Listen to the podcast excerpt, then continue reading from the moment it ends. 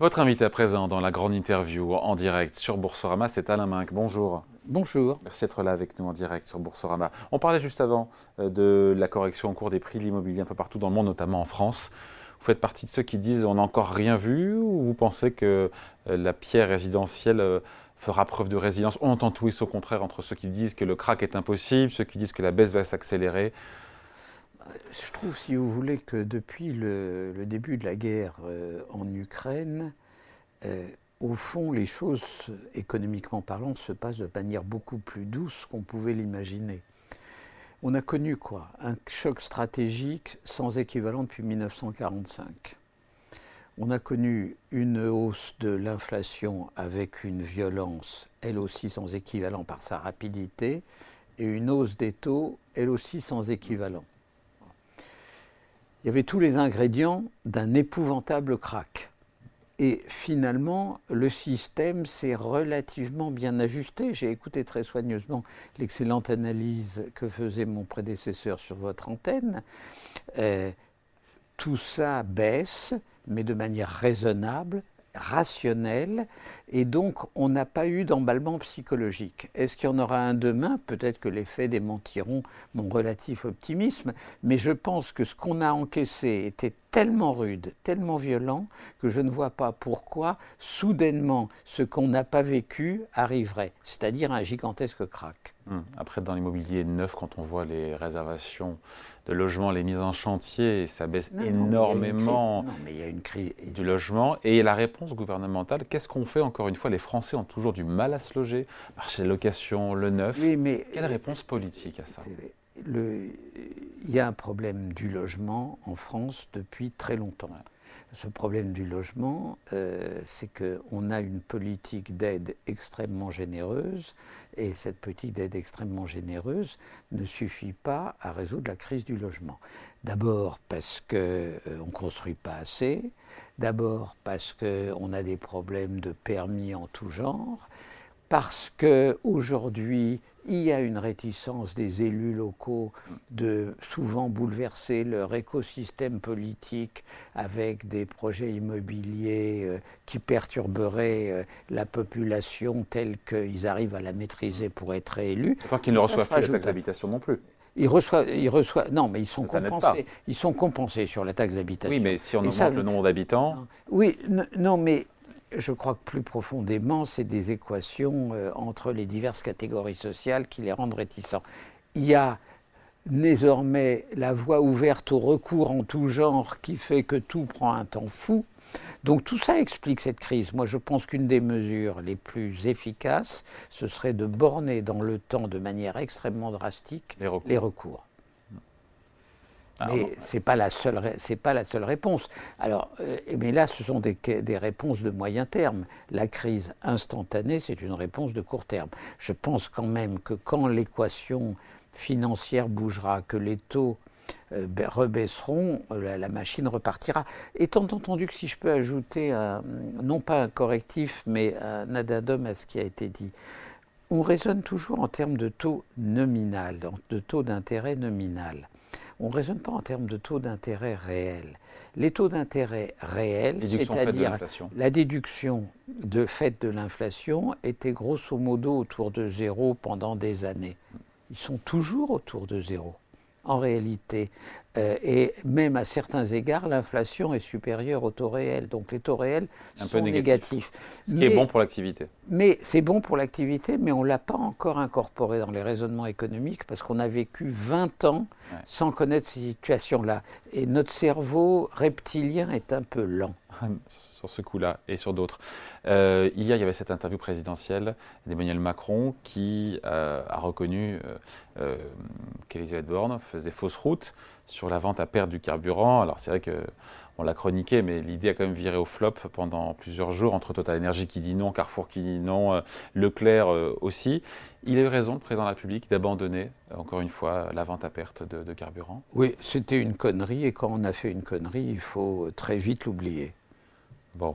Et donc maintenant, la nouvelle idée, c'est que, euh, c'est ce que souhaitait Emmanuel Macron, qu'il y ait des ventes, euh, que les distributeurs vendent l'essence a prix coûtant. Mais vu que, moi j'ai écouté, on a reçu des, des on avait le patron de, de Michel Cher, patron de Système U qui était sur ce plateau, qui m'a dit, mais moi je gagne 1 à 2 centimes par litre. Donc on ne va pas avoir grand-chose sur la facture si on vend à un prix coûtant quand on fait son plein. Hein. Non, mais c'est infinitésimal. Donc euh, c'est très bien de le faire, mais ça ne répond pas euh, au contexte ambiant. Et donc, quelle, là, encore une fois, quelle réponse mais politique C'est très difficile parce que Macron a eu le courage de dire qu'il ne faut pas indexer l'ensemble des salaires sur les prix. Pourquoi? Quand vous avez indexé l'ensemble des salaires sur les prix, vous entrez dans une course à l'échalote que vous ne maîtrisez plus. Et vous fabriquez vraiment une vague inflationniste. Aujourd'hui, les salaires ont monté quasiment comme l'inflation quand on regarde les Avec un décalage. Dans le, un avec, décalage. Un, avec un décalage. dans. Deuxièmement, il y a la, la conférence sociale qui va s'ouvrir sur un problème patent qui est celui des bas salaires où il y a des problèmes de rattrapage qui se posent. Mais je pense qu'il faut rester arc-bouqueté sur l'idée qu'il euh, faut refuser l'indexation générale. À partir de ce moment-là, c'est vrai qu'il y a une pression sur le pouvoir d'achat. Et ce qui est très délicat et à certains égards insupportable, c'est qu'elle est formidablement inégalitaire. Puisque les gens qui ont une épargne de précaution, et une épargne de précaution s'est considérablement faite pendant la période du Covid. Ont les moyens de maintenir leur niveau de, de vie en ponctionnant un peu leur épargne de précaution. Mais les gens qui vivent à la limite de la pauvreté, ou, qui sont malheureusement dans la pauvreté, ils n'ont pas d'épargne de précaution. Et donc, c'est à cette catégorie de la population qu'il faut réserver les rares efforts que budgétairement nous pouvons nous permettre. Oui, mais là, l'effort budgétaire qui est proposé, c'est une aide de 100 euros par an pour les 50% des travailleurs les plus modestes, 4 millions de personnes. Euh, OK pour le ciblage, mais euh, le compte n'y est pas. Yannick Jadot, il a raison aujourd'hui de dire que c'est beaucoup trop faible. D'ailleurs, le coût pour les finances publiques, en année pleine, c'est 430 millions d'euros. Non, mais je pense que pour les catégories les plus pauvres, il faut certainement faire plus, mais il faut le faire de manière ciblée. Et on est en train de payer aujourd'hui le fait que le quoi qu'il en coûte a été trop peu ciblé et trop général, et en particulier le bouclier énergétique. Il n'y a aucune raison que vous et moi, nous ayons profité du bouclier énergétique. C'était intrinsèquement choquant. Bon. Mais ça a été fait pour maintenir l'activité économique. Puis il ne faut jamais euh, réécrire l'histoire. Hein. On a pensé qu'on allait affronter une crise beaucoup plus grave après. Euh, rappelez-vous ce qui était dit après le déclenchement de la guerre en Ukraine. On nous annonçait une récession de la plus grande ampleur, comme on nous l'avait annoncé au moment du Covid. Donc à ce moment-là, les gouvernements réagissent peut-être de manière excessive, mais ils réagissent à chaud. Et après, il ne faut pas rebobiner le film en disant on aurait pu faire. Parce que dans l'histoire, au contraire, certains gouvernements n'ont pas réagi. Non, mais écoutez, euh, il faut toujours se rappeler, toujours se rappeler que si dans les années 30, euh, les gouvernements et les banques centrales avaient fait ce qui a été fait au moment de la crise du Covid, euh, par les dirigeants actuels toujours en place, peut-être n'y aurait-il pas eu Hitler et la Deuxième Guerre mondiale. Hein. Euh, donc il faut dire que la crise a été aussi bien gérée que cela était possible par les gouvernants et les banquiers centraux. On parle à la fois crise Covid et crise, euh, géopolitique avec et, crise ukrainienne, oui. Non, le, les pays, les grands pays ont réagi euh, avec beaucoup, beaucoup d'intelligence qui prouve que les leçons de l'histoire finissent par être apprises. Voilà même si le cerveau reptilien a du mal à voir les changements. Ah. Comme quoi ça, ça dépend, c'était un, un, autre. Je sais, je sais. Bon, et donc je reviens sur le pétrole. Donc il n'y avait rien à faire, encore une fois, à part euh, cette indemnité à. Qu'est-ce que vous voulez faire d'autre? Je vois, c'est la question que je vous pose. On entend plein de propositions. Euh, non, mais on entend quoi euh, Baisser les taxes? Des remises, des, des, remises, des rabais, les mêmes, qui disent, les mêmes qui disent qu'il faut baisser les taxes sur le pétrole sont ceux qui s'indignent du fait que le déficit budgétaire soit élevé. Donc ça n'a aucun sens. Il faut quand même prendre une citation dans sa globalité. Je ne sais pas qui a promis la baisse des taxes sur le pétrole. Vous faites allusion à qui? C'est Xavier Bertrand qui voulait. Il euh, aurait dû réfléchir à deux fois. Quand on veut gouverner, il faut Autant que les collectivités locales touchent une partie non, aussi. Non, mais ça n'a aucun sens. Je veux dire, on est en situation budgétaire extrêmement tendue. On a un niveau d'endettement qui est à la limite du supportable. Alors qu'est-ce qu'on va faire? On va aggraver cette situation-là? Donc l'État n'a pas les moyens d'aider les Français, en dehors de cette aide, encore une fois, ciblée à moins de sur ce sujet, Sur ce sujet-là, pas beaucoup, non. Pas beaucoup. Il faut voir les choses telles qu'elles sont. Pas beaucoup de moyens. Pas beaucoup de moyens. Et les Français, ils ont vu qu'il y en a eu, il y en a eu des moyens l'an dernier. Il y a eu le bouclier tarifaire sur le gaz électricité à 40 milliards. 40 il y a eu 10 bah, milliards sur l'essence. Et tout d'un coup, il n'y a plus. Ben, eh ben, parce que vous ne pouvez pas faire ça chaque année. Que nous avons la chance que les marchés nous financent encore dans des conditions exceptionnelles. Qu'il y a une espèce de grâce française qui fait que la France s'endette que 0,6% à 10 ans au-dessus de l'Allemagne. Et que ça ne correspond pas à la réalité de la situation budgétaire intrinsèque française et allemande. Eh ben, euh, jusqu'au jour où soudainement ça se déclenche. Rappelez-vous ce qui est arrivé à Madame Truss. Hein. Rappelez-vous. Dans le, en Angleterre, au Royaume-Uni. non, mais c'était tout à fait fascinant. C'était octobre 2022. Euh, hein. Octobre 2022 elle tenait le discours le plus libéral, le plus pro-marché, le plus idéologique qui soit, et elle décide une politique économique irrationnelle, de baisse d'impôts massifs, et le marché la cloue au pilori en 24 heures. Comme il m'est arrivé de dire à certains leaders euh, LFI, vous, le marché, il vous clouera au pilori en une nanoseconde. Hmm. Euh, ils devraient y songer. Remarquez, ils ne sont pas sur le point d'investir Matignon ou l'Élysée. Dieu merci. Bon, l'élection, c'est en 2027. On n'y est pas encore. Euh, est-ce qu'on peut demander un effort aux pétroliers là-dedans? Parce que c'est ce que suggère le patron euh, de Leclerc, Michel-Edouard Leclerc. Il le dit en bloquant les prix en sortie de raffinerie. C'est un peu technique, mais on dit qu'il y a des marges au niveau des raffineries qui sont importantes. Est-ce qu'il n'y a pas un truc à regarder là-dedans? Je trouve que les pétroliers, enfin d'abord les pétroliers, c'est le pétrolier national. Qui plafonne à 1,90€. Je trouve qu'il fait à peu près euh, ce qu'il peut faire. Il faut mesurer la somme des contraintes que lui aussi a. Il a besoin de chercher du pétrole parce qu'on en a besoin dans un environnement qui lui est de plus en plus hostile et défavorable et qu'il vit aussi sur une ligne de crête. La réalité, c'est que le monde contemporain est tellement compliqué que chaque décideur est sur une ligne de crête entre les contraintes antinomiques auxquelles il fait face. Hmm. Après, encore une fois, quand on regarde, on sonde les Français, sondage là du début du mois de septembre, deux tiers des Français, ils veulent une nouvelle ristourne sur les carburants. Non, mais, non, mais euh, tout le monde veut une nouvelle ristourne. Euh, si vous demandez, euh, vous demandez aux Français, vous souhaitez que la météo soit excellente pendant 365 jours, ils vont vous répondre oui. il faut expliquer les problèmes tels qu'ils sont. On n'en a pas les moyens. On n'en a pas les moyens. On est sur le fil du rasoir. Il faut se le répéter on est sur le fil du rasoir. Je le dis deux fois parce que ça au moins ça s'entend. Pour euh, au niveau de l'audience considérable qu'est la vôtre. Bien sûr. Le gouverneur, de la Banque de France, c'est intéressant parce que ce week-end, il nous dit que la flambée du prix du pétrole, parce qu'en plus évidemment on a le pétrole qui est autour de 95 dollars le baril de Brent, euh, que ce cours du baril de Brent ne changeait pas la prévision d'inflation de la BCE avec ce retour à 2% d'inflation en 2025. Moi, je me dis que ça complique un petit peu l'équation, euh? On peut tout dire et son contraire. Franchement, euh, ça dépend. Est-ce que le marché va se détendre? Je trouve qu'on ne montre pas assez du doigt la responsabilité saoudienne.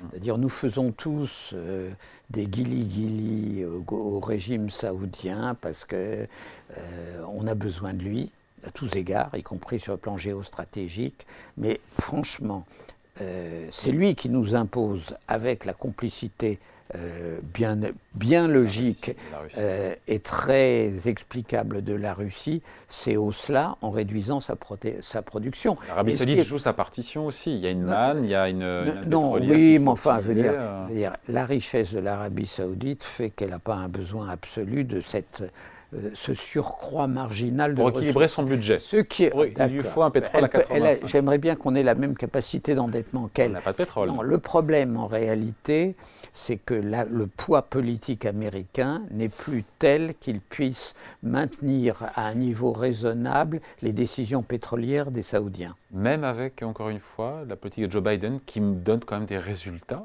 quand même, quand on voit la résilience de l'économie américaine, les créations d'emplois. Les États-Unis sont gouvernés par un très grand président. Il faut se le dire et se le répéter. Ça veut dire un président qui a fait l'union de l'Occident dans la solidarité avec l'Ukraine, un président qui a fait voter des lois d'une ambition sans équivalent depuis le New Deal de Roosevelt et dont on voit les premiers effets en termes de compétitivité américaine. S'ajoute par ailleurs, parce que les États-Unis restent les États-Unis, la rente du dollar. Plus le monde est agité, plus la confiance dans le dollar demeure, ou disons la moindre défiance. Après, puisque bah, tiens, parlons-en, il y a cette présidentielle américaine euh, qui, bon, qui, est encore loin, vous me direz, c'est dans un an, mais euh, on voit comme Donald Trump qui, malgré euh, les déboires judiciaires qui s'enchaînent et qui s'accumulent, plus il grimpe dans les intentions de vote au niveau des, les électeurs républicains. 60% devant Ron DeSantis qui est à 15%. Mais des sondages qui donnent Trump aussi, on est loin, au coude à coude avec Joe Biden. Ça vous inspire quoi? Une, une immense inquiétude au fond, la, seule chose que je n'imaginais pas un jour euh, vivre, ce serait de se dire que la démocratie américaine n'est pas totalement assurée.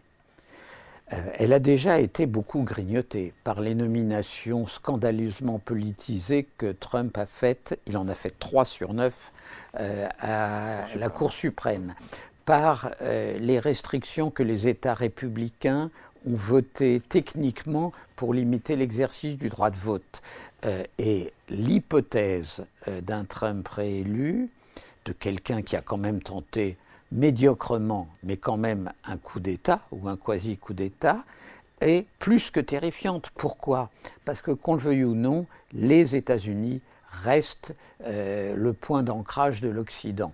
Et que si la démocratie américaine est chamboulée, euh, est attaquée, euh, nous aurons beaucoup plus de mal à défendre la nôtre. On va se quitter là-dessus juste à la main. Euh, on sait qu'aujourd'hui, le président de la République doit présenter aux Français les grandes lignes de la planification écologique pour respecter l'accord de Paris alors on ne sait pas puisque ça, ça, sera dans l'après-midi, mais est-ce, qu'il faut, hum, comment dire, qu'il y ait des contraintes, des obligations, des interdictions, ou est-ce qu'on reste dans l'idée qu'il faut laisser à la bonne volonté des citoyens, des entreprises De toute façon, il y a que trois moyens d'assurer la, transition écologique. Premier moyen, c'est changer les comportements par les prix.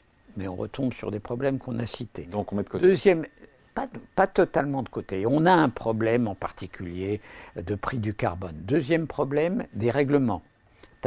On en a fait, y compris sur l'interdiction des véhicules thermiques à partir de 2035.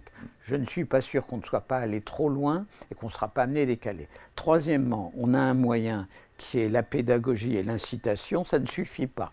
Mais la réalité, c'est qu'on vivra avec une répartition entre ces trois moyens. Euh, et c'est extrêmement difficile parce que la vérité, c'est qu'on a un effort à faire qui n'est pas immédiatement productif. Mm. Euh, donc, on court déjà difficilement la course économique et on nous met sur les épaules, et on n'a pas le choix, un sac de sable qui nous ralentit. Donc c'est un sujet d'une incroyable difficulté. Et ce qui s'est passé en Angleterre, quand, euh, à une élection partielle, le candidat travailliste aurait dû être élu, et qu'en réalité le candidat conservateur l'a été parce que les gens ne supportaient plus la perspective des restrictions à la circulation automobile dans Londres pour mmh. les véhicules, est un signe. Et d'ailleurs, M. Sunak a continué, il a décidé d'ouvrir euh, les vannes des permis de forage pétrolier. Donc on arrive à un moment où l'excès de contraintes liées à l'exigence écologique peut provoquer des chocs en retour politique, et comme par hasard, ce seront les partis les plus populistes, et en particulier les partis d'extrême droite, qui essayeront de surfer là-dessus. Hum, puisqu'on parle de partis populistes, euh, on finit là-dessus, mais je, je crois que c'est Édouard Philippe et même aussi euh, Gérald Darmanin qui ont dit que voilà, qu'ils n'excluaient pas une victoire de Marine Le Pen en 2027. Il ne faut pas être fataliste je selon vous? Ne supporte pas l'espèce de résignation que je sens monter dans les élites françaises. Et j'aimerais bien leur donner une lecture obligatoire, que je vous indique à vous aussi si vous ne l'avez lu, qui est L'étrange défaite de Marc Bloch, c'est-à-dire comment à un moment les élites d'un pays déposent sac à terre. Oui, il y a un risque électoral, mais la seule question, c'est comment on le conjure, ce risque électoral. Pour moi, les choses sont très simples Si le camp des modérés, c'est-à-dire grosso modo l'univers macroniste et la droite démocratique, a deux candidats en 2027, il y a de bonnes chances que le deuxième tour soit un deuxième tour Le Pen-Mélenchon ou ce qui serait déjà plus rassurant, Le Pen-Ruffin. Euh, si la première exigence, c'est que le camp des modérés, qui ne représente que 30%, ait un seul candidat. candidat. Via une primaire via une primaire ouverte, mais ça suppose d'avoir gouverné ensemble ah, avant. On en est loin là. Hein. Pour l'instant, on en est loin. Mais si le président de la République décide que c'est le seul moyen de résister euh, au risque de l'élection de Mme Le Pen, il a les moyens d'élargir sa majorité. C'est dans sa main. Faut-il que tout le monde. Euh, c'est pas un bloc uni non plus, LR. On sait bien que. Non, mais attendez. Euh, la on l'a vu sur les retraites. Non, mais la politique. Entre ce que dit la direction des LR et ce que vote mais c'est parce que vous avez une conception française de la politique qui est une conception militaire. Dans tous les pays démocratiques, on passe son temps à s'allier entre des gens qui ne partagent pas un accord sur tout. Mais en effet, vous êtes né sous la Ve République comme moi. Alors, la Ve République, c'est un système simple. Le chef décide et tout le monde exécute. Ben, la politique, ce n'est pas ça. Euh, et euh, de toute façon, maintenant, la France rentre dans le rang. C'est-à-dire la politique, ce sont souvent des alliances, même entre des contraires. Regardez la coalition allemande. Si vous réfléchissez rationnellement, il est inconcevable que les libéraux et les verts soient dans le même gouvernement. Ben, ils y sont, ça crée des difficultés, mais qu'à un cas, ça fonctionne quand même. C'est un changement de régime pour la France. Hein. C'est pas un changement de régime. C'est un changement de. C'est un changement de pratique politique à l'intérieur de nos institutions qui ont vu le fait majoritaire perdre en importance. Merci de passer nous voir, toujours passionnant d'échanger avec vous. Alain Minck, donc invité de la grande interview en direct sur Boursorama. À bientôt, merci. Au revoir.